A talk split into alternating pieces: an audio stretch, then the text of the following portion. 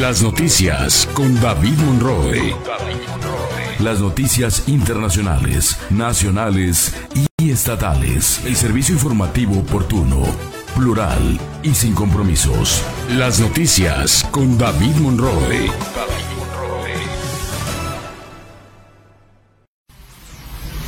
Las noticias con David Monroe.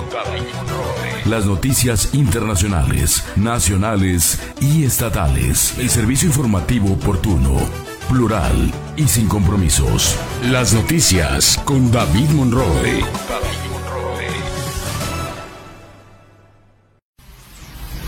Las noticias con David Monroe. Las noticias internacionales, nacionales y estatales. El servicio informativo oportuno, plural y sin compromisos. Las noticias con David Monroe.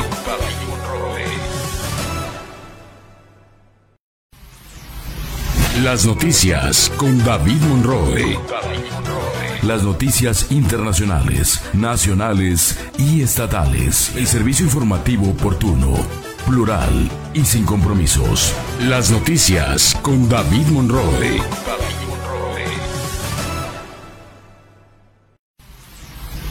Las noticias con David Monroe. Las noticias internacionales, nacionales y estatales. El servicio informativo oportuno, plural y sin compromisos. Las noticias con David Monroe.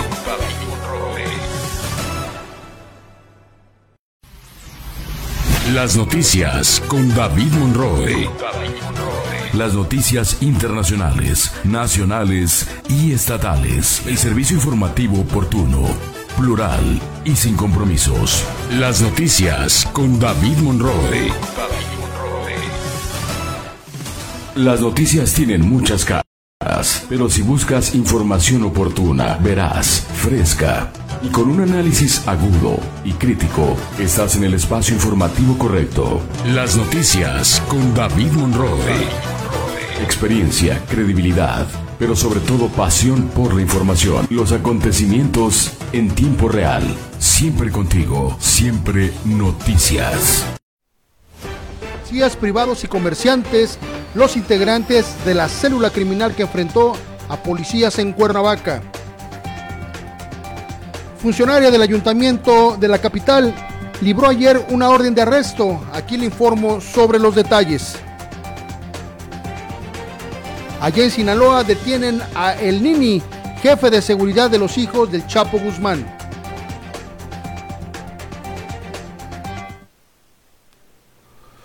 Hola, ¿qué tal? ¿Cómo están? Muy buenos días. Muchísimas gracias por acompañarnos en una emisión más de las noticias. Hoy es jueves 23 de noviembre, 23 de noviembre de 2023. Yo soy David Monroy y le tengo toda la información que usted requiere para estar perfectamente bien, bien informado. Pero antes de eso, vámonos a la información que tenemos de, pues, el día, el, un día como hoy en la historia, porque es importante conocer la historia para conocer nuestro presente. En 1924, un día como hoy, Edwin Hubble publica lo referente al descubrimiento de la galaxia de Andrómeda.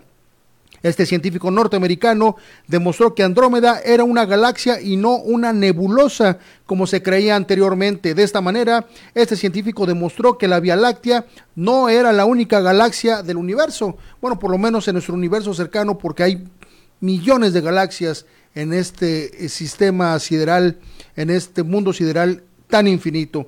Y un día como hoy, pero de 1991, el cantante británico Freddie Mercury anuncia al mundo que es portador del virus del VIH. Y este anuncio se da mucho después de que, bueno, Freddie Mercury eh, pasó esta enfermedad en silencio, no lo anunció a los medios, pero bueno, era evidente su deterioro de salud. Ya cuando grabó su última canción ya estaba perfectamente perfectamente pues destruido. La verdad es que fue una lástima ver a Freddie Mercury en esas condiciones. Sin embargo, todavía grabó una canción más y posteriormente, bueno, falleció. Gran voz, quizá una de las mejores voces de toda la historia en el rock. Freddie Mercury. Y en 1973, también un 23 de noviembre, se publica en Reino Unido el tercer álbum de estudio del músico británico y ex Beatle Ringo Starr llamado solamente Ringo.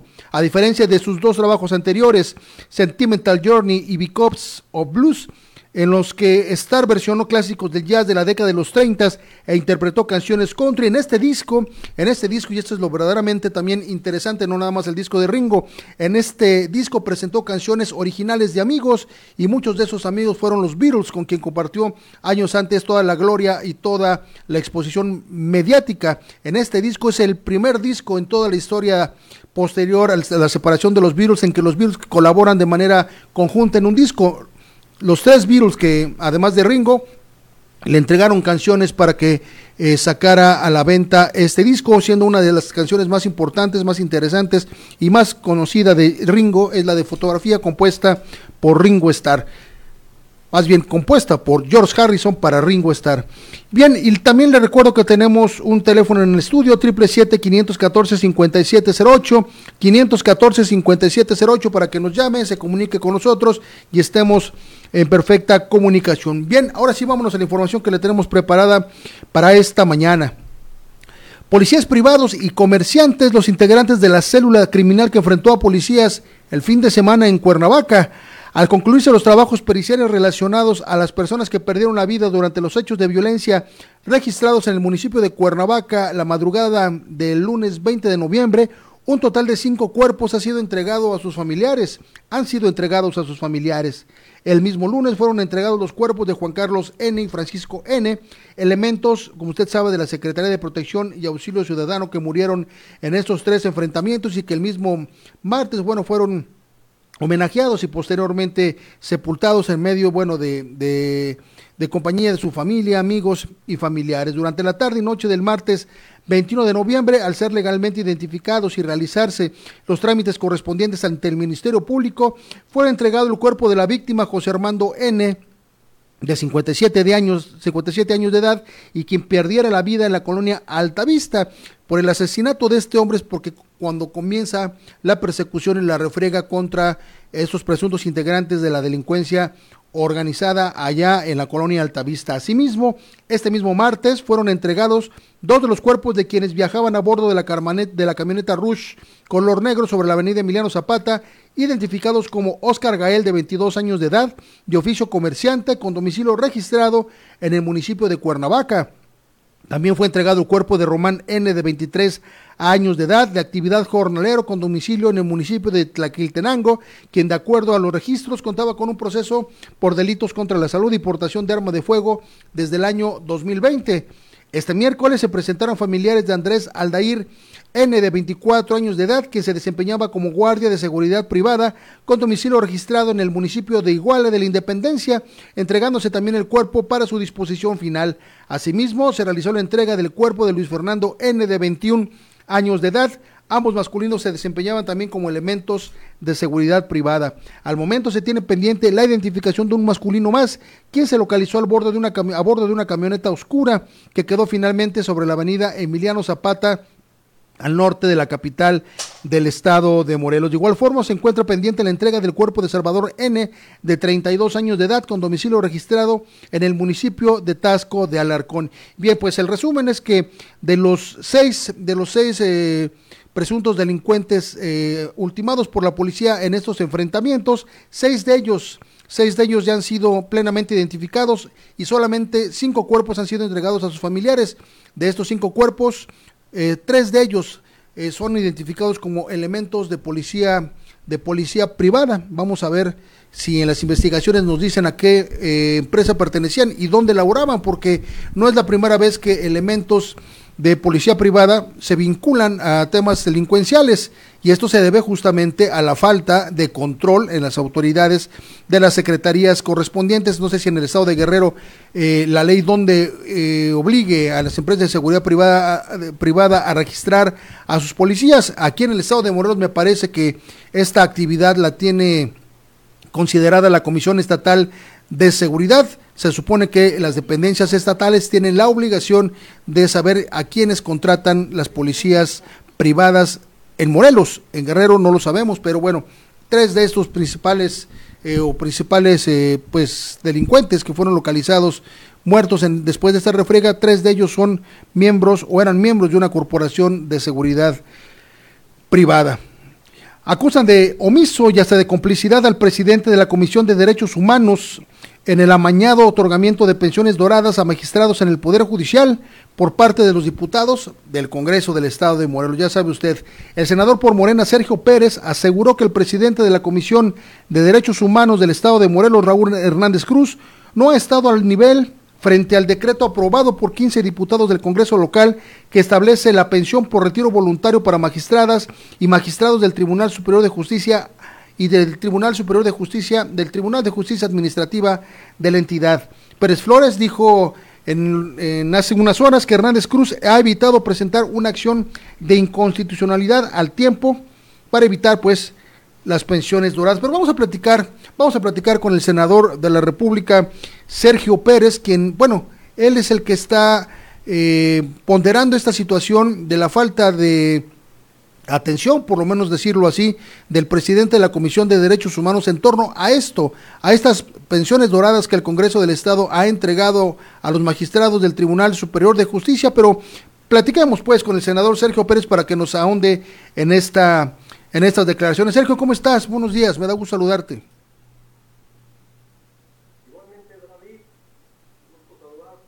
A tus órdenes.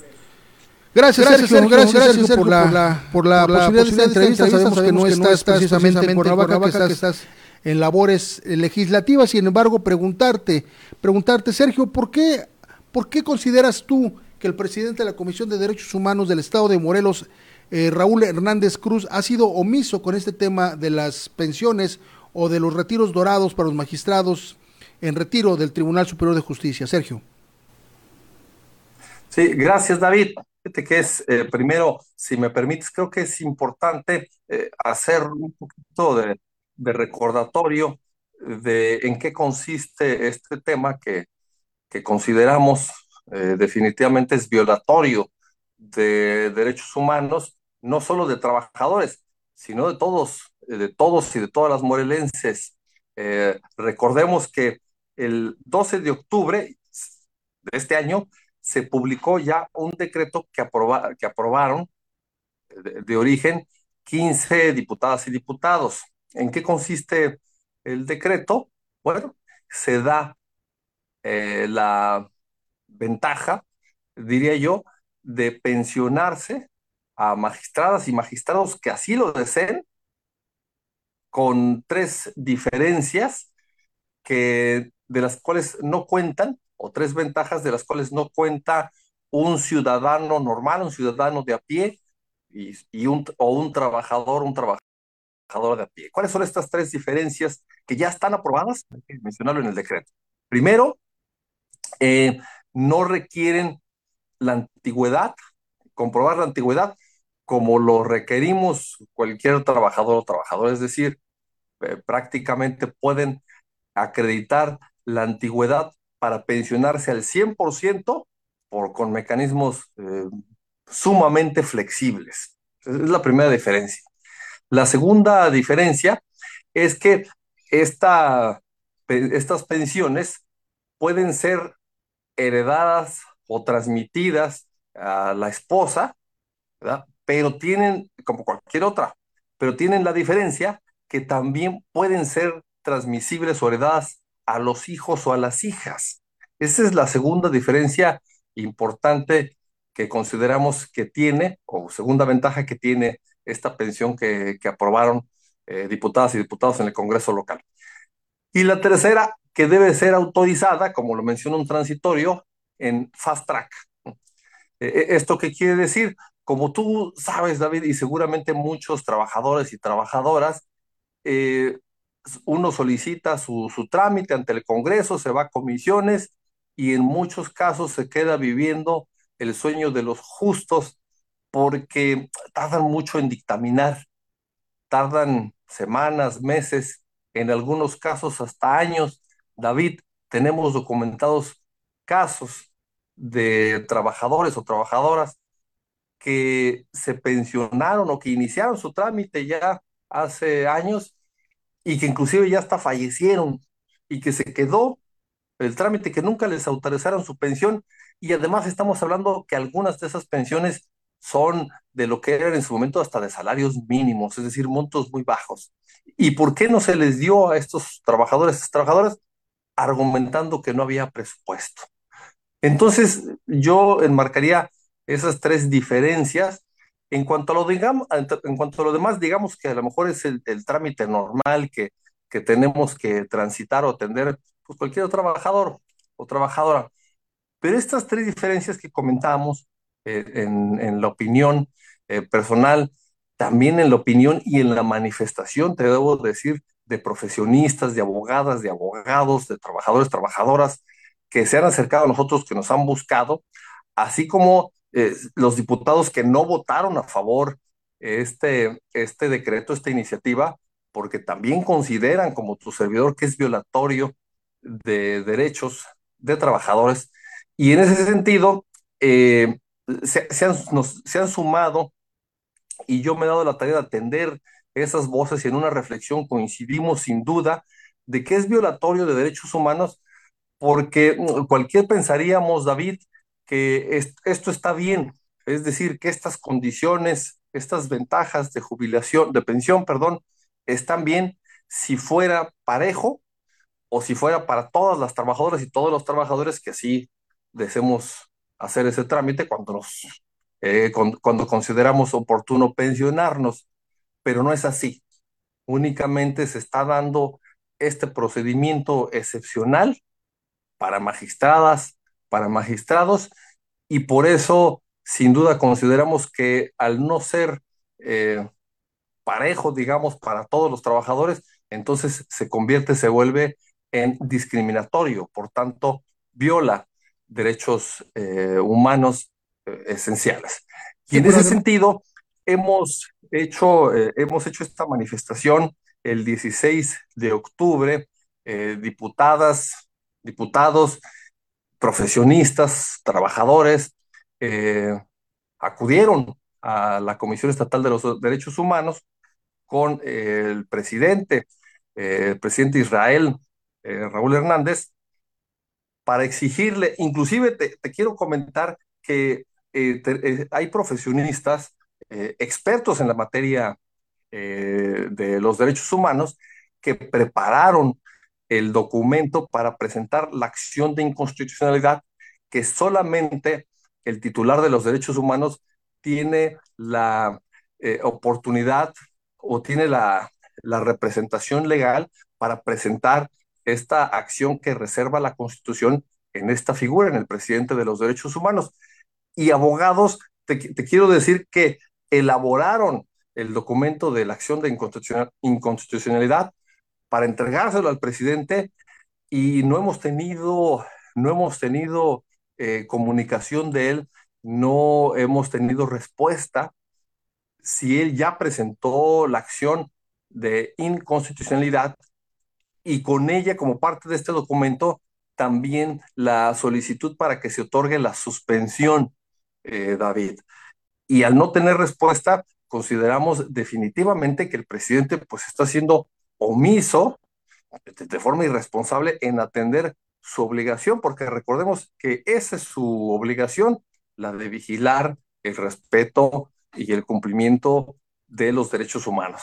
Y, en ese sentido es eh, estos antecedentes, David, y en ese sentido la, reflexión y por qué estamos eh, también eh, platicando con la gente y concientizando a la gente, informando a la gente e inclusive hasta pidiéndole que quien guste se sume a este reclamo para que eh, no tengamos más adelante un, problema que también advertimos y es que esto traerá sin duda eh, una obligación eh, presupuestal que a lo largo de los años se tendrá que atender este, por muchos años, más o menos calculamos. Justamente lo, lo, que mencionas, eh, Sergio, es que además de las ventajas que acabas de presentar, de las ventajas sui generis que tienen los magistrados para poderse jubilar sin importar cuántos años lleven eh, como presidente o como eh, titulares de las magistraturas correspondientes en el Tribunal Superior de Justicia o en el Poder Judicial en general. También otra de las ventajas que tendrán estas personas es que el primer año se jubilarán al 100%, al 100% de su salario sin importar los años que tengan laborando en el tribunal como magistrados y los siguientes, después de dos años, ellos podrán obtener el 80% de esos ingresos, es decir, siempre teniendo ventajas para jubilarse y para obtener el dinero, pero como bien dices tú, después de un tiempo este, este tema se convertirá también en un asunto de carácter presupuestal. ¿Qué observas tú, senador? Allí hay complicidad por parte de los diputados con el presidente de la Comisión de Derechos Humanos del Estado de Morelos. ¿Qué es lo que observas tú? Porque además vemos, hemos visto una confabulación en este tema y en muchos otros donde también la Fiscalía General del Estado de Morelos, o por lo menos el titular de la Fiscalía General del Estado de Morelos, Uriel Carmona, pues parece que forman parte de, de, una cofradía en la que ellos se cuidan, ellos se protegen, nadie dice nada, y bueno, las cosas prevalecen, como en este caso, sin que, sin que sean tocadas por la legalidad y sin que sean pasadas por el escrutinio ciudadano, Sergio. Sí, fíjate que tu reflexión es muy interesante, David, porque si estuvieran atendiendo su obligación, me refiero en este caso por parte del presidente de los derechos humanos, eh, pues lo hemos visto que en otros temas, como en la, eh, eh, en, la omisión en cuanto a la, a la integración de un expediente de una investigación por parte del fiscal relacionada con una joven que perdió la vida, y me refiero a Ariadna N., pues, pues él nunca se pronunció, donde también hay una, una violación eh, flagrante a, los derechos humanos, en este caso pues, de la víctima y también de las familias, y el presidente nunca se pronunció. Y casualmente son los mismos diputadas y diputados que lejos de exigir al, fiscal en este asunto que, te comento, eh, pues también casualmente son los mismos que salieron en su momento a defenderlo. Y, recordemos que es obligación o, es una facultad de control que puede ejercer el Congreso sobre los organismos autónomos como la Fiscalía, como eh, los derechos humanos, etcétera, y, siguen sin, sin, pronunciarse en lo que pues eh, tú comentas que parece una confabulación, pero es difícil verlo desde otra perspectiva. Este, comparto en gran parte tu, el análisis que haces, David, y tu comentario. Para este, este, tema, de las pensiones doradas, las jubilaciones doradas, ventajosas, para, los magistrados del Tribunal Superior de Justicia que han salido o que están por salir, eh, puede ser combatido o este asunto ya quedó, ya causó estado. Eh, fíjate que todavía eh, estamos en, en términos, ahorita lamentablemente, como no hemos tenido respuesta por parte del presidente, eh, desconozco si se otorgó ah, la suspensión para que no generen derecho aquellos magistrados o magistradas que pudieron ya haber solicitado o iniciado algún trámite de pensión a través de este mecanismo. Este, primero, esos tiempos tal parece que ya se nos vencieron, porque no, no tenemos respuesta del presidente. Pero es hasta el 27 de octubre, si, no llevo mal la cuenta de los días, eh, cuando se podría vencer el término de, fondo, es decir, en lo relativo a la acción de inconstitucionalidad. Entonces, en ese sentido, por eso e, e, este, eh, este comentario, yo te agradezco mucho este espacio, porque no se trata únicamente a estas alturas de, hacer un señalamiento o de hacer política de este tema, sino creo que de fondo todavía se puede atender el tema y, se debe de, eh, de responder a, la ciudadanía y a los trabajadores que están en lista de espera, David. Yo creo que de fondo todavía... 27 de octubre. ¿Es, 27 de octubre o 27 de noviembre? Hasta eh, hemos estado invitando y convocando a la gente, primero para que se informe, pero también para que eh, eh, ejerza, ejerza presión, eh, se sume a esta exigencia que estamos haciendo, David. 27 de octubre, pero es 27 de octubre o 27 de noviembre el plazo que todavía se tiene para modificar de fondo este tema. Noviembre. Perfecto. Perfecto vamos, a estar pendientes, pues no nada más de la respuesta que te dé el presidente de la Comisión de Derechos Humanos, que no creo que esté nada preocupado por darte respuesta, porque sabemos la confabulación que tiene con los diputados y con el y con el fiscal general del Estado de Morelos en este caso y para otros casos también. Y pero sin embargo, bueno, estoy escuchando también por tu parte que también pueden impulsar algunas otras cosas de carácter, de carácter legal. Vamos a estar pendientes, pero ya que te tengo ah, en la comunicación, que te tengo en la entrevista, eh, vale la pena preguntarte, Sergio, tú como senador de la República, ya como participante de pues de estos grupos eh, al interior de Morena, de los grupos que se encuentran actualmente en las representaciones populares, en las, en las representaciones eh, gubernativas, preguntarte, dentro del proceso de Morena, ¿Tú tienes aspiración ya a participar en alguna de las posiciones, a reelegirte, a buscar una presidencia municipal, es decir, o a ir al Congreso del Estado? ¿Vas a participar, pues, en, el, en los procesos de Morena? Sí, sí, este, gracias por la pregunta, David. Sí, estamos, estamos participando, nos hemos registrado para participar. Eh, yo soy de, de, Cuernavaca, somos de Acapancingo y eh, estamos registrados para participar.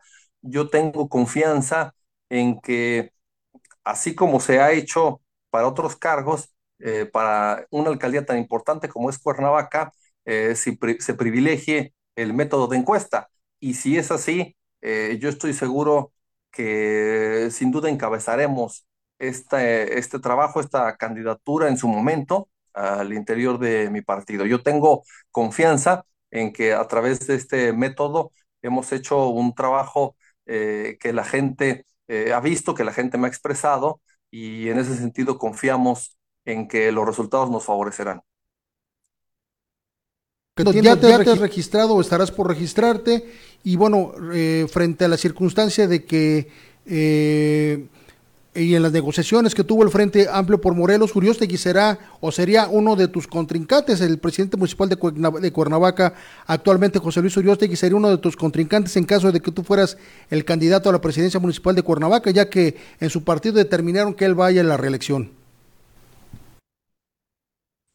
Bueno, pues este, en ese sentido, eh, esperemos a ver cómo, cómo se ponen de acuerdo entre ellos. Lo importante es eh, atender ahorita el proceso interno que estamos viviendo en nuestro movimiento, que por cierto tiene una, una gran convocatoria.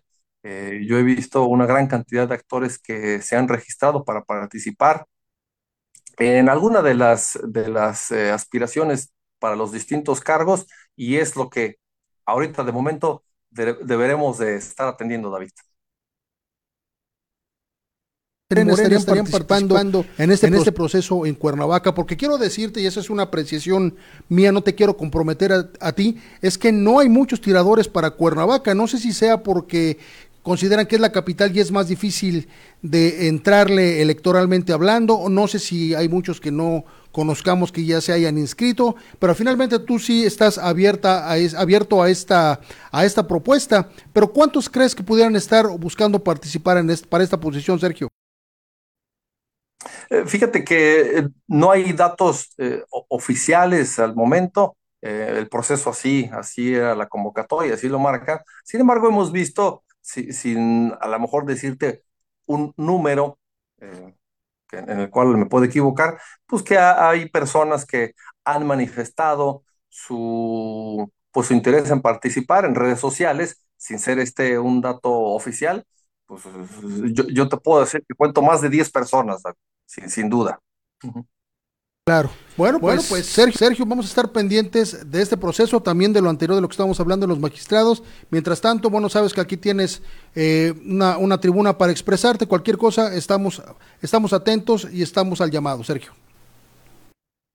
Claro que sí, David, te, te lo agradezco. Eh, te quiero comentar también que en este tema, por supuesto, que, que, no lo dejaremos, continuaremos eh, recorriendo las instancias y, en último caso, eh, recurriremos a donde tengamos que recurrir para hacer, para hacer valer este, pues este derecho que sea, que sea justo, que sea parejo, David, que sean parejas las políticas públicas y que los organismos que tienen obligación, como en este caso eh, los derechos humanos, aunque ya también salió, sacamos el tema del fiscal, este, pues que atiendan su obligación. No, no quitaremos el dedo del renglón y continuaremos atendiendo porque se ha convertido este tema en una demanda ciudadana, en una demanda de profesionistas y, no lo dejaremos, no lo dejaremos ahí. Sergio. Sergio, Sergio muchas, muchas gracias. Gracias a ti, David. Un gusto saludarte. Igualmente, Sergio, un gusto saludarte. Él fue, Sergio, Pérez, Flores, senador, de, la, República. Hablamos del tema de los magistrados y hablamos ya, acabo de usted escucharlo, ya se suma oficialmente como uno de los aspirantes a la presidencia municipal de Cuernavaca por el Movimiento de Regeneración Nacional. Vamos a estar pendientes también de ese proceso. Mientras tanto, nosotros seguimos con más información. Bueno, que le comento que ayer por la tarde, ayer por la tarde eh, hubo movimiento ahí alrededor del sistema de agua potable de Cuernavaca. Elementos de la policía estatal, de la policía Morelos, de la Comisión Estatal de Seguridad se presentaron ante esta instancia, ante esta instancia para detener, no es cierto, para arrestar, son términos jurídicos diferentes, para arrestar a la directora general de este de este departamento, de este organismo, Evelia Flores, y es que después supimos, por voz del presidente municipal de Cuernavaca, que la policía estatal lo que buscaba era arrestarle en función de un ordenamiento de un juez de carácter administrativo. La funcionaria debiera ser arrestada por un tema de un incumplimiento de, algún pago referente a la, a la, dependencia que encabeza, pero vamos a escuchar al presidente municipal de Cuernavaca, eh, José Luis Uriostegui, porque este, esta movilización que se observó ayer en el Zapac sorprendió y alertó a muchas personas, incluso en las redes sociales caminaron cualquier cantidad de, de versiones. Sin embargo, vamos a escuchar lo que dijo el presidente municipal de Cuernavaca, José Luis Uriostegui, aclarando la situación.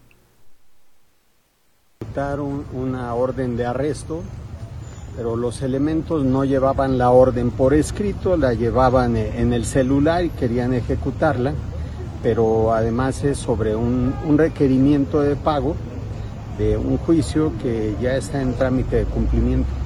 Es por parte del Tribunal de Justicia Tribunal de Justicia Administrativa, ¿No se llevó a cabo? ¿Por qué? No, porque está en vías de cumplimiento, por eso. Eh, el arresto tiene como finalidad coaccionar a la autoridad para que cumpla un mandato judicial, que en este caso ya se encuentra en proceso de cumplimiento. ¿La titular está amparada ahorita? Eh, no, no, este, los elementos tuvieron conocimiento de esto y se retiraron. La situación, eh, el presidente municipal de Cuernavaca nos dice por qué se observó tanta movilización policíaca al exterior y al interior del ZAPAC. Se buscaba arrestar a la directora de este organismo por un tema administrativo. La ley también impone eh, en materia administrativa que los funcionarios que inculpan con algunas de las de los ordenamientos de los jueces, bueno, pues sean arrestados por una hora, por dos horas, por tres horas, dependiendo de lo que indique el juzgado correspondiente. En este caso así fue, pero la directora, la funcionaria, tiene un amparo y no fue arrestada. Vamos a un corte, pero antes vamos a escuchar el comentario de mi amigo y compañero Enrique Durán Arias con su café de las 7 y su comentario siempre, siempre puntual. David, con el saludo afectuoso de siempre, te comento esta mañana que bueno, pues ya tenemos eh, también el destape como precandidata a la gubernatura de la diputada federal Jessica Ortega por Movimiento Ciudadano. A mí en lo, particular que la conozco me da gusto que haya otra opción para nosotros, para escoger nosotros en el estado de Morelos, de entre, pues eh, definitivamente estas tres mujeres, Margarita González Arabia, Lucy Mesa y ahora Jessica Ortega en lo estatal, pues ahí vamos. Hay comentarios también que pudiéramos hacer, pero hoy me quiero referir a esta reacción que tuvo Dante Delgado como dirigente nacional de este partido Movimiento Ciudadano o Movimiento Naranja, como también se le denomina, porque ya ves que Roberto Palazuelos ya anunció que se candidatea para ocupar pues un lugar en el Senado de la República y bueno, Roberto Palazuelos es un actor es un empresario que se ha vuelto, eh, ha estado envuelto siempre en una serie de escándalos, pleitos en los sets televisivos, pleitos en la calle, una serie de cosas. Y bueno, pues él en un programa de televisión aseguró que había disparado contra alguna persona hace algún tiempo. Y un colega periodista en una reunión, en una rueda de prensa con Movimiento Ciudadano, pues Dante Delgado eh, se atrevió a decirle al colega que le estaba preguntando que no era forma de preguntar. Y bueno, pues ahora los políticos quieren imponernos a nosotros la manera de preguntar cuando simple y sencillamente se le pidió una opinión porque hay senadoras de Movimiento Ciudadano que no están de acuerdo con la postulación de Palazuelos para el Senado de la República, sobre todo que ahorita con esta ley 3 de 3 se trata de impedir que gente irresponsable pues llegue precisamente o a una curul o a un escaño. Entonces la pregunta era acertada, ¿qué piensa usted como dirigente de la propia protesta que hay dentro del Movimiento Ciudadano?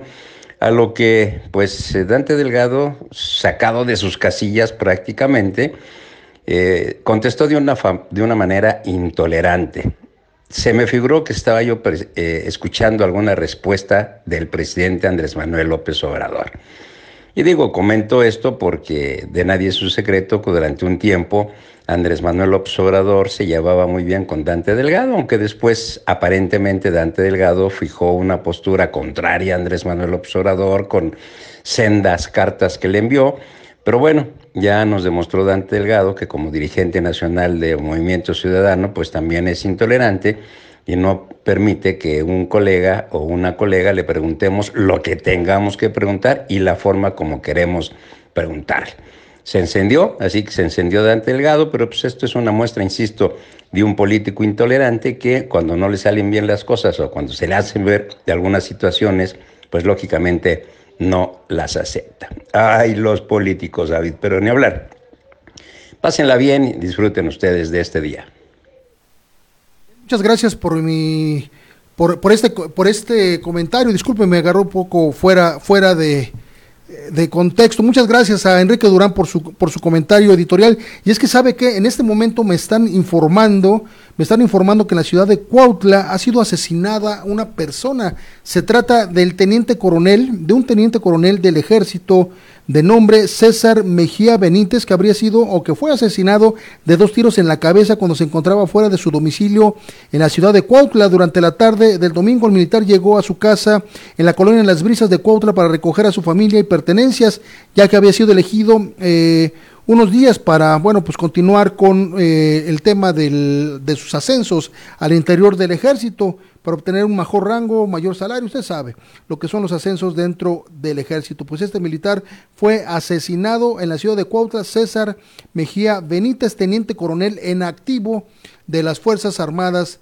de nuestro país. Allá en Cuautla las cosas siguen incendiadas absolutamente, incendiadas absolutamente, y ahora es eh, un, un, miembro del ejército, eh, la víctima, la víctima mortal allá en la capital histórica del estado de Morelos. Así las cosas en nuestra entidad. Vamos a un corte y regresamos. Le tengo más información.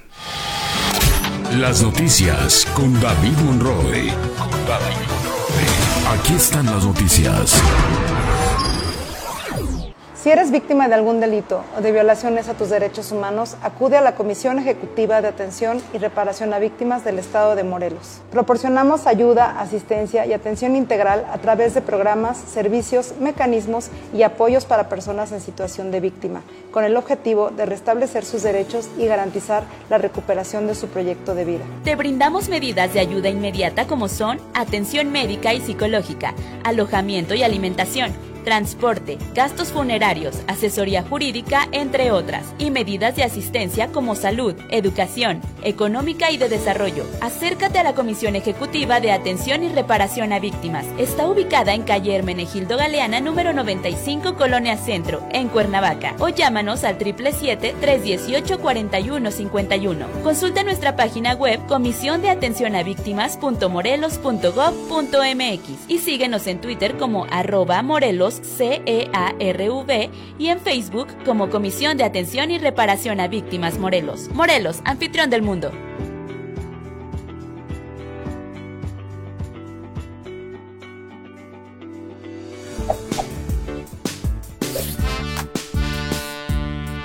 En la escuela y en la casa yo me activo. Moverme me da fuerza, es divertido. Si activarme me da sed, yo me decido y sin refresco la elimino. La comida natural es pura vida. Come como nosotras y ponte saludable. Gobierno de México.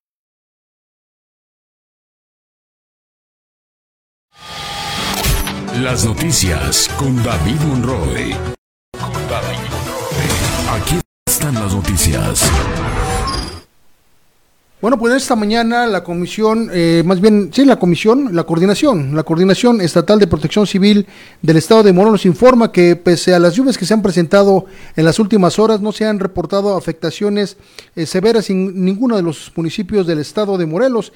En ese sentido, informó protección civil que las incidencias más frecuentes han sido en este momento con relación a encharcamientos y caída de árboles en los municipios de Cuautla, Cuernavaca, Hueyapan y Jutepec. La dependencia estatal indicó que de acuerdo al pronóstico que emite el Servicio Meteorológico Nacional para el estado de Morelos espera inestabilidad atmosférica con cielo mayormente nublado a nublado, con marcado descenso de las temperaturas máximas, oscilando de frescas a templadas y con probabilidad de lluvias dispersas a lo largo del día, acumulados con chubascos. Por ello se recuerda a la población que las lluvias podrían generar inundaciones, inundaciones repentinas, deslizamientos de tierra, suspensión momentánea de energía eléctrica, crecidas de ríos y arroyos, por lo que se, por lo que es de suma importancia que la ciudadanía se mantenga informada de los comunicados oficiales correspondientes. Y es que, como usted sabe, en los próximos días, a partir de ayer y los siguientes días, por lo menos de aquí a lo que termina la semana, estaremos bajo lluvia con un descenso de temperatura importante en un eh, fenómeno atmosférico que estamos enfrentando desde eh, aproximadamente anteayer, anteayer, pero ayer justamente hizo ya más, más, eh, más, se hizo más presente en al interior del estado de Morelos, de tal manera que las lluvias seguirán, el descenso de, de temperatura también, y por favor, como dice Protección Civil, tome sus previsiones. Y en más información le comento que transportistas y el coordinador estatal de asesores de la oficina de la gubernatura analizaron ayer temas de seguridad. Víctor Mercado Salgado, el coordinador de asesores de la oficina de la gubernatura, sostuvo un encuentro con transportistas del estado de Morelos para instalar mesas de trabajo y atender los temas pendientes relacionados con ese sector. Luego de incorporarse a la coordinación de asesores, recuerde usted que pidió licencia para continuar con su proyecto rumbo a la gubernatura del estado de Morelos y finalmente eh, pues la, la disposición de su partido recayó en que él será el candidato al Senado de la República, Víctor Mercado, retomó sus actividades y reuniones para continuar eh, pues su labor como gestor entre los sectores ciudadanos y el Poder Ejecutivo. Gerardo Gutiérrez Quinto, presidente de la Coordinación General del Transporte del Estado de Morelos, informó que se acordó buscar una reunión con el almirante José Ortiz Guarneros de la, Comisión Estatal de Seguridad para ver todos los temas de seguridad que, de, que ajejan al, al sector. El líder señaló que existe preocupación de los líderes por la seguridad de sus operadores y usuarios. Por ello, solicitaron una reunión para que sea Víctor Mercado el enlace para instalar las mesas de trabajo. En ese sentido, el funcionario estatal se comprometió a buscar el acercamiento con el titular de la CES, con el señor... Eh, con el señor titular de la CES para analizar alternativas y estrategias en conjunto para brindar mayor seguridad a los operadores y a los usuarios del transporte. Vamos a escuchar a Víctor Mercado Salgado lo que dijo tras esta reunión.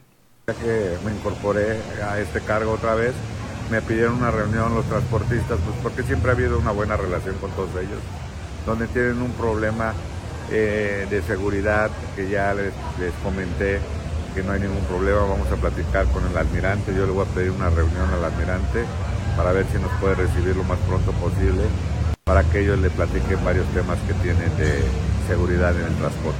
Pues seguir trabajando, seguir trabajando en la coordinación de asesores. Yo creo que es muy importante, no nada más temas de transporte, de todos los temas que necesiten. Yo siempre lo he dicho, yo soy de alguna manera el gestor de todos para llegar eh, con el señor gobernador a platicarle y ver de qué manera podemos ayudar. Bien, y en otras noticias, en otras noticias también interesantes, este jueves el cronista Teodoro Lavín León presentará su nuevo libro llamado Leyendas de Morelos. Este evento está preparado para esta tarde de jueves a partir de las 18 horas en el Museo Universitario de Arte Indígena ubicada en la Avenida Morelos, aquí en el centro de la ciudad de Cuernavaca. Y para hablar sobre el tema, para que nos ahonde sobre, sobre este nuevo libro, tengo el gusto de saludar a mi amigo Teodoro Lavín León, quien, bueno, pues esta tarde, como usted escucha, va a presentar este libro Leyendas de Morelos. Toto, ¿cómo estás? Buenos días. Muy bien, David, muy buenos días. Escucha. Ah, qué bueno. Sí, mucho gusto, gracias. Oye, la presentación va a ser el miércoles que entra el miércoles 29 a las 6 de la tarde, ahí en el Museo Indígena, como tú lo dijiste. Entonces, entonces, entonces, teníamos mal ese dato. Próximo, próximo miércoles. Próximo miércoles. Bueno, pues platícanos, Toto. Platícanos qué contiene este libro. Bueno, este libro primero contiene un estudio académico de lo que es la leyenda, por qué, don, cómo nacen las leyendas, cómo se dan las leyendas en el mundo, porque es todo un proceso. La importancia de la leyenda en la historia y, y, en el, desde luego, porque la historia, la memoria, la leyenda y la historia están desde luego relacionadas. Porque como tú, tú lo, sabes muy bien, durante un tiempo la gente no escribía, la gente eh, pasaba el conocimiento de manera oral. Hay también un capítulo sobre la oralidad, a donde hablamos de la oralidad. Esa es la parte académica, tiene una base desde luego fundamental sobre tres ejes determinantes, eh, el que es Ginsburg con el paradigma ediciario, Ricó con este, y desde luego y Jiménez. Todos estos tres autores te son la, la base que yo tomo para hablar sobre la leyenda en diferentes y desde luego desglosar cómo es una leyenda y a qué se debe una leyenda. Y después tenemos una serie de leyendas del estado de Morelos.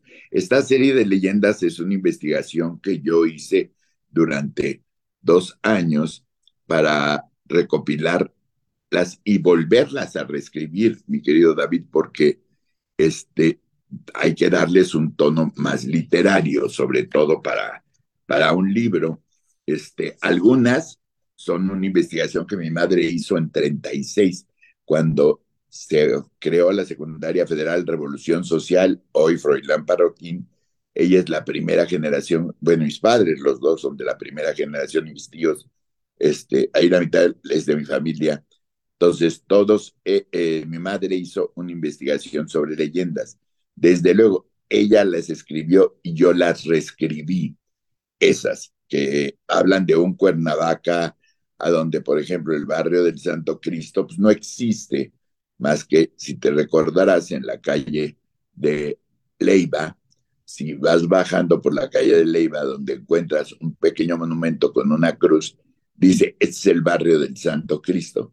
El barrio del Santo Cristo era un barrio importante en Cuernavaca, cuando el Boulevard Juárez todavía era una barranca, o sea, todavía se sembraba este, primordialmente maíz en toda, en toda esa barranquilla que, como sabes, por ahí desaguaba la gran fuente que estaba en el centro de Cuernavaca, porque antes de que existiera el agua potable, como lo tenemos ahora, de Gualupita, que era el, lugar principal de producción de agua para Cuernavaca, venía en el, todos conocemos los restos que están en Carlos Coaglia del acueducto, en un acueducto que llegaba hasta el centro de la ciudad, en Arista y en Arteaga, había fuentes para que la gente ahí pudiera recoger su agua con los botes llevar y llevarla a su casa. Eso es, eh, eso desde luego es en la época colonial.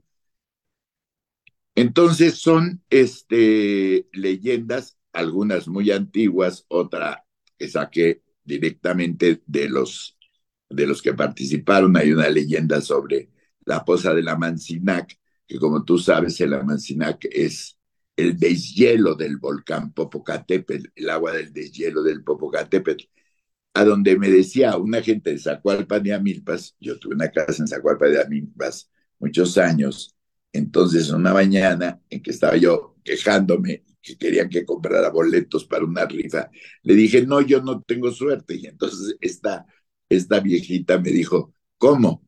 ¿No tiene suerte? Yo le digo cómo tener suerte.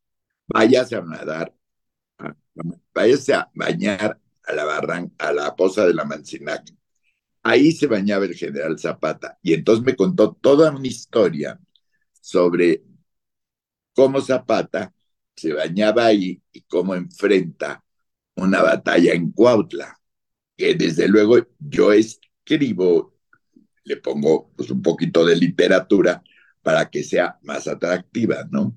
Pero como me lo contó esta mujer, hay de todo tipo de leyendas. Las dos, tres leyendas del Borda, este, de las costumbres de Cuernavaca en el, a principios del siglo pasado, y diferentes tipos de. Hay, hay de todo, querido David. De costumbres de Cuernavaca, ¿qué nos puedes decir de estas, como dices tú, de principio del siglo pasado? ¿Qué, ¿Qué, costumbres habrá en Cuernavaca o habría en Cuernavaca que ya no, que quizá ya no, ya no realizamos, ya no tenemos? No, pues ya no tenemos los barrios. Por ejemplo, el barrio del Santo Cristo era un barrio que existía, es una pedazo de la calle de Leiva. Ya no existe. Ya está perdido. Ya no existe la pequeña capilla que había, ni, ni, ni está hecho por eran terrenos rodeados de, de bardas de ¿cómo se, ¿cómo se llaman? De, de, piedra, este, que se comunicaban una casa con la otra, ¿no? Tenemos costumbres especiales, yo creo que una muy importante son las flores del pericón, las, las cruces del pericón del 28 de diciembre son, son cruces que se hacen después de un, existe toda una leyenda prehispánica. ¿Por qué? Porque es una leyenda en la cual se señala que hay un pleito entre tepostecas y tlahuicas por el teponazle, porque a través del teponazle, el teponazle está en el ayuntamiento de Cuernavaca, lo puedes ver subiendo la escalera, ahí se encuentra el famoso teponazle.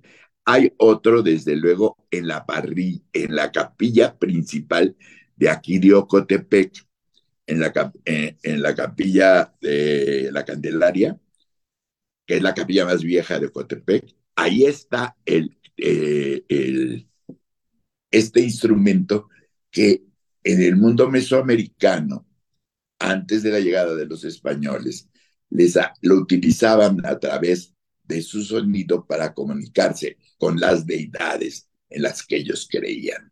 Entonces hay un pleito entre tlahuicas y tepostecas y después de la batalla, ellos utilizan las flores del pericón para tapar los cuerpos, para que no, no empezaran el mal olor, y ellos cortaban el pericón porque el pericón lo puedes utilizar como radiolito. O sea, si tú lo dejas que se seca y lo prendes, se van los moscos y las alimañas. Entonces, antes de que llegaran los españoles, ellos cortaban grandes cantidades de pericón, lo llevaban a sus casas, a las cuales primero adornaban en los floreros y más tarde lo dejaban secar y lo utilizaban para espantar alimañas. Cuando llegan los... ¿Esos de pericón en las casas tiene algo que ver? Cuando llegan los españoles se dan cuenta, ven cuál es la ceremonia que ellos realizan y entonces los sacerdotes muy inteligentemente, porque la verdad es que es una visión muy inteligente, ellos les dicen, ok, sí, pero ustedes van y cortan el pericón, pero, pero, ustedes deben de saber que el 28 en la noche, a las 12 de la noche, sale el diablo. Y entonces tienen que hacer cruces con, estas, con esta planta, que es el pericón, para que el diablo no entre en tu casa. Entonces de ahí nace la costumbre de poner estas cruces del pericón. Es una costumbre de Cuernavaca, no es una costumbre de otro lado. Se ha extendido hacia el Estado de México y hacia Puebla primordialmente, pero es una costumbre que Cuernavaca de un, eh, la primera parte, la primera base es de el pleito o la batalla entre tlahuicas y tepostecas por el teponazle.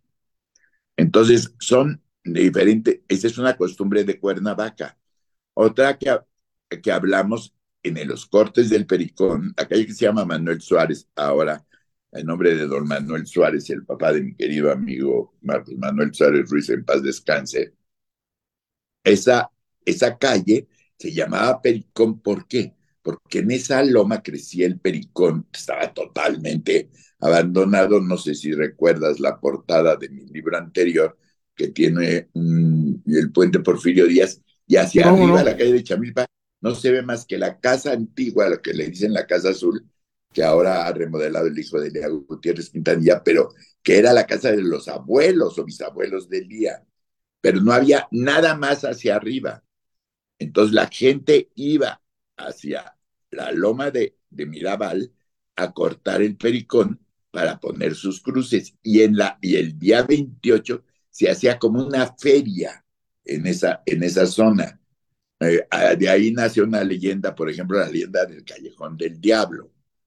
Eh, acuérdate que ese camino que pasa a donde, exactamente en el lugar a donde Cortés tira el primer árbol para que pasen las tropas hacia Cuauhnáhuac, en ese mismo lugar está, eh, eh, hay una pequeña callecita que va a salir a la calle de Morelos.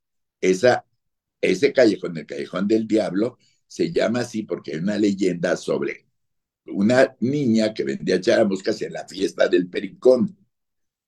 Se va a hacer arrumacos con el novio ahí en la, barra, en la barranca, está pegado a la barranca, entonces desaparecen y hay toda una leyenda sobre que es un lugar a donde se aparece el demonio. O sea, son eh, leyendas de las costumbres antiguas de Cuernavaca. Porque la leyenda que habla de nuestras antiguas costumbres nos da identidad y nos arraiga a nuestra tierra. Y vamos a entender el porqué de muchas cosas. Por eso hay leyendas de Cuautla, hay leyendas de Jojutla, hay leyendas de Tetecala, desde luego leyendas muy antiguas, reescritas por mí, por ejemplo, del barrio de San Francisco en el centro. La iglesia de San, de San Francisco estaba a donde está el cine Morelos. Entonces hay fama de que hay una maldición, que la que es la encargada de cuidar la iglesia, cuando la tiran para hacer el Teatro Morelos, porque se hace desde primero como teatro, es más, tenía palcos, etcétera, etcétera. Acuérdate, echa la maldición, y por eso se ha quemado dos veces lo que ahora es el Cine Morelos.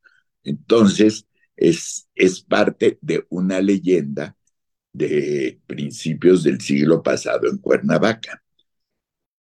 Podría quedar platicando toda la mañana contigo, Toto, con todo este conocimiento eh, de las costumbres de Cuernavaca, con todo este conocimiento que tienes de lo que, de la Cuernavaca, que ya se nos fue, lamentablemente, pero afortunadamente gente como tú que hace el rescate de todas estas leyendas, de todas estas tradiciones, de todos estos personajes que nos dan idea del porqué de muchas cosas, por ejemplo, de lo del pericón, por ejemplo, muchas cosas que suceden en Cuernavaca que no sabemos por qué son así o por qué se llaman así. Eh, gente como tú está haciendo este rescate y la verdad lo agradecemos los, las generaciones más jóvenes. Por eso tú el próximo 29, 29 de noviembre, eh, en punto de las 18 horas, tú estarás presentando este libro, Leyendas de Cuernavaca, en el Museo de Arte Indígena de la Universidad Autónoma del Estado de Morelos, Toto. Sí, es, es, en un edificio muy representativo para mí. Primero porque es un edificio que el Consejo Universitario le puso el nombre de mi padre, primera.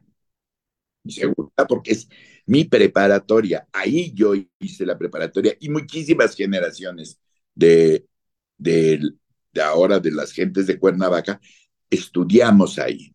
Entonces, es regresar a nuestra, eh, al inicio de nuestra, nuestro conocimiento de la educación superior en el mismo edificio, que además se hizo una remodelación extraordinaria. El edificio está bellísimo. La prueba es que están ocupados todos los días. Este, hay diferentes actos. A que fui el sábado a una conferencia de David Anguiano sobre, muy interesante sobre, ¿cómo se llama?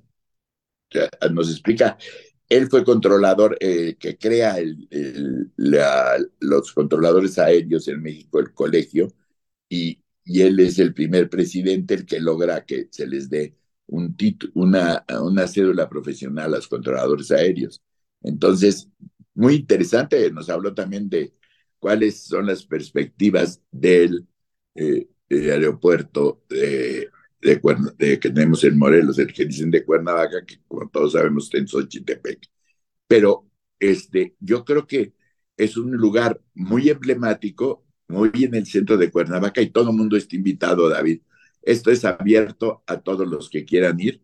Va a presentar mi libro, eh, primero, una gente a la que yo le tengo un gran aprecio, que fue mi maestro una cosa rara en la administración y que es un hombre que ha, ha creado maravillosamente bien, ha hecho, ha recorrido el mundo y es un fotógrafo extraordinario, una gente de Cuernavaca, porque es paisano nuestro, que es este eh, Adalberto Rosalay, y la, y la otra presentadora es la hija de Carmen Celia.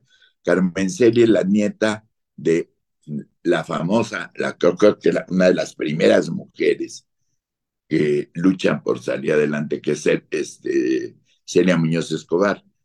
Celia Muñoz Escobar, junto con mi papá y mi mamá, son de los fundadores del Instituto de Educación Superior del Estado con mi tío Bernabé del Díaz, ¿no?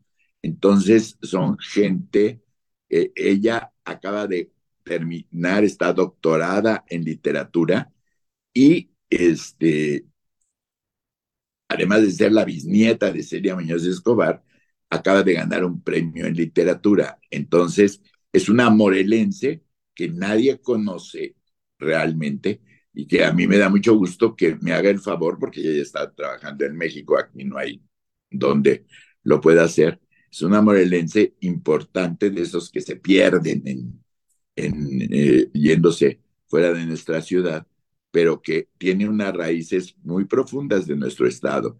Tú sabes que Celia Muñoz Escobar no solo fue diputada, sino política, maestra, creó la, la, educación este, en los kinders de todo el estado, sino además fue una poetisa y una escritora. Entonces, este, hay un libro muy famoso de Celia que es, eh, que yo le decía a mi tía Celia, que se llama El Cantarito. Entonces, creo que son parte de la gente vieja de Cuernavaca que ha hecho algo y que creo que debemos de buscar a través de estas cosas, como las leyendas, reafirmar nuestras tradiciones. Aquí el gobierno no le interesa, no, no ha hecho nada. Si tú vas a Europa, y yo hice un comparativo de leyendas mexicanas con leyendas de Andalucía, sea, de Sevilla, estuve allá haciendo una estancia de investigación cuatro meses, este, y hay una producción inmensa de material eh, sobre leyendas y sobre tradiciones de esa maravillosa ciudad que es Sevilla, ¿no? A donde hay muchísimas cosas nuestras. Es más, encontré una leyenda que es la misma en Sevilla y aquí en, y aquí en Cuernavaca que es la leyenda El puente de la emperatriz. O sea, que te das cuenta de la influencia de la vieja Andalucía sobre México, ¿no? Y sobre nosotros, desde luego. Yo agradezco, agradezco, mucho esta charla, la verdad es que está interesantísimo. Yo me podría pasar toda la mañana platicando contigo porque siempre tienes tema y tienes datos nuevos y la verdad que es delicioso esto que tú haces de recopilar la historia, de rescatar datos, de rescatar personajes y que bueno, la verdad nos los entregas sin ningún tipo de, de, interés más que, que conozcamos pues las nuevas generaciones de lo que fue, de lo que ha sido Cuernavaca y esto que nos, que nos permita sentirnos orgullosos de nuestras raíces. Toto, pues nos vemos el próximo 29, 29 de noviembre a partir de las 18 horas en el Museo de Arte Indígena. Yo no sé por qué dije que era hoy a las 6 de la tarde, no sé en qué me equivoqué, no sé por qué lo vi así, pero es el próximo 29 de noviembre a las 18 horas en el Museo de Arte Indígena la presentación de tu libro Leyendas, Leyendas de Cuernavaca. De Morelos, es de Morelos. son de todo el estado de Morelos. Hay muchas de Cuernavaca, pero también hay de todo el estado, ¿eh? Pendientes, nosotros nos vemos por allá y muchísimas gracias. Gracias por el espacio y, y un saludo afectuoso, mi querido David te tomando un abrazo, abrazo a su casa. Gracias, igualmente, hermano. Gracias, gracias a Toto Lavín por esta, esta entrevista, esta charla. Vamos a ir a la presentación de este libro, por supuesto, la verdad a mí me gusta mucho, me interesa mucho.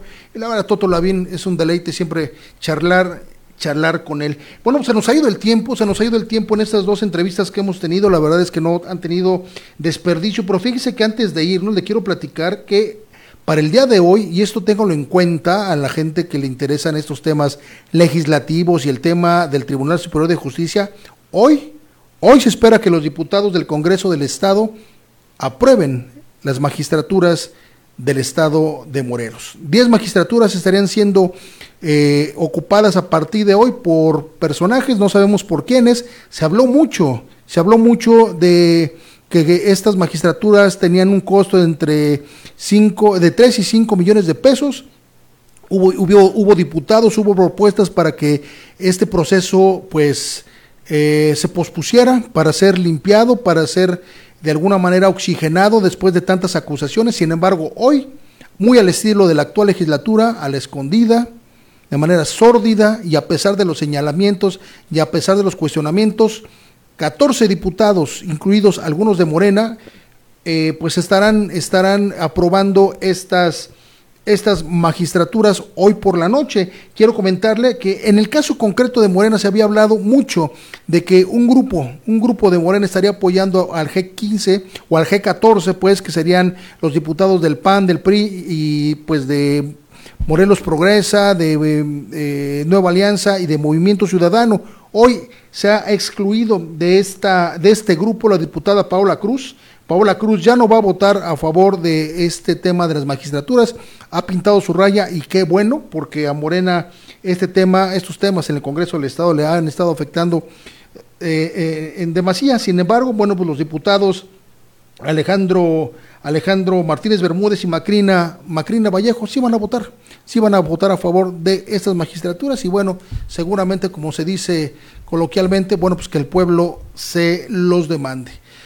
Es así como llegamos al final de este noticiero. Muchísimas gracias por habernos acompañado a lo largo de esta hora de información, a lo largo de estos 60 minutos de entrevistas. Usted está informado de lo que tiene que estar informado. Recuerde que puede buscarnos, seguirnos y encontrarnos en todas nuestras redes sociales, en Facebook y en YouTube como David Monroy eh, Digital en Instagram, en Twitter y en TikTok como David Monroy MX y escúchame por favor de manera diferida en Spotify. Al terminar este noticiero usted puede escucharnos en la plataforma de audio, póngale ahí las noticias con David Monroy y va a encontrar este audio y todos los audios anteriores para que usted pueda informarse a través de esta plataforma. No se olvide, no se olvide por favor también de visitar nuestro portal de noticias davidmonroydigital.com donde tenemos estas informaciones y otras más. Y a nombre de todo el equipo le doy las gracias, muchísimas gracias por habernos acompañado. Mañana nos escuchamos y nos vemos a partir de las 8.30 de la mañana a través de todas nuestras redes sociales. Gracias a Daniel García en la realización y en el máster digital y a Jimena Limas en la producción y coordinación